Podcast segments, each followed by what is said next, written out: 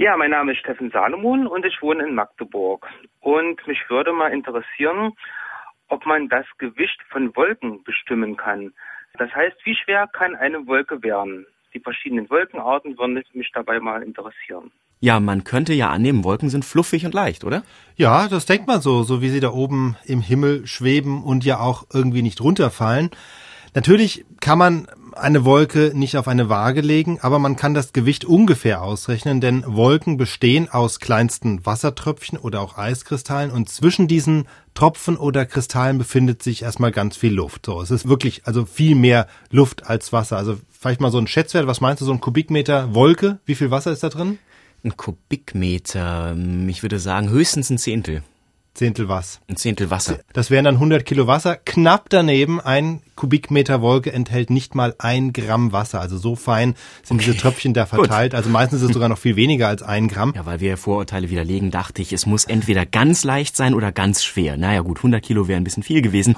Und davon hängt es wirklich ab, das Gewicht der Wolke. Also wie viel Wasser enthält sie und natürlich, wie groß ist sie insgesamt. Wolke ist ja nicht gleich Wolke. Welches Volumen nimmt sie ein? Dann liegt ja auf der Hand so eine fette Quell- oder Regenwolke, die muss ja schon mehr wiegen, allein wegen ihrer Größe, weil sie Kilometer mächtig ist, viel mehr als so eine kleine, zarte Cirruswolke.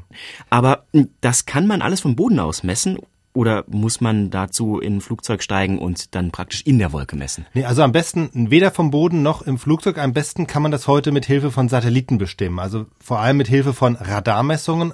Radarsatelliten funktionieren ja nach dem Echo-Prinzip. Das heißt, der Satellit sendet eine elektromagnetische Welle aus. Diese Welle trifft irgendwo auf und wird zurückgeworfen zum Satelliten. Und sozusagen aus der Laufzeit kann er dann die Entfernung messen. Und das passiert auch, dieses Zurückwerfen, dieses Reflektieren der Wellen passiert auch an den Oberflächen der Wassertröpfchen eben in so einer Wolke.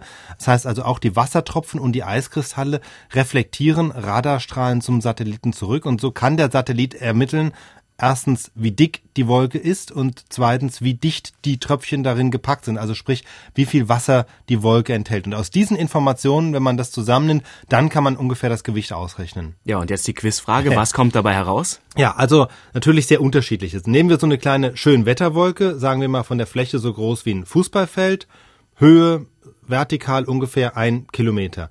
Dann kommt man eben, wie gesagt, bei einem Gramm pro Kubikmeter Wolke auf ein Gewicht von fünf bis zehn Tonnen für die gesamte Wolke. Also wenn diese Wolke sich plötzlich in einen Platzregen ergießen würde, das wären, das wäre dann ungefähr die Menge des Wassers, also fünf bis zehn Tonnen.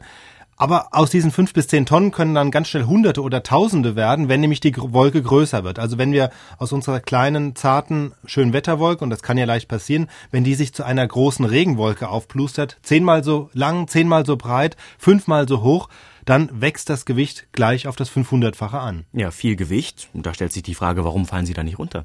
Weil eben die einzelnen Tröpfchen so winzig klein sind. Es ist ja im Grunde wirklich Wasserstaub. Also so wie wenn man Wasser aus einem Zerstäuber sprüht, da fallen die Tropfen ja auch nicht sofort runter. Zwar ganz langsam schon, aber eben sehr langsam. Und in den Wolken fallen sie noch viel langsamer. A, weil die Tropfen zum Teil noch kleiner sind und zum Zweiten, weil ja schon kleinste Luftströmungen genügen, um die Tröpfchen wieder hochzuwirbeln. Und Wolken entstehen ja gerade in solchen Gebieten, in denen Luftmassen aufsteigen. Das heißt, sie fallen erst dann richtig schnell runter oder das Wasser fällt dann erst richtig schnell runter, wenn sich die kleinen Tröpfchen zu immer größeren zusammenfügen. Der Fachausdruck dafür lautet übrigens Regen.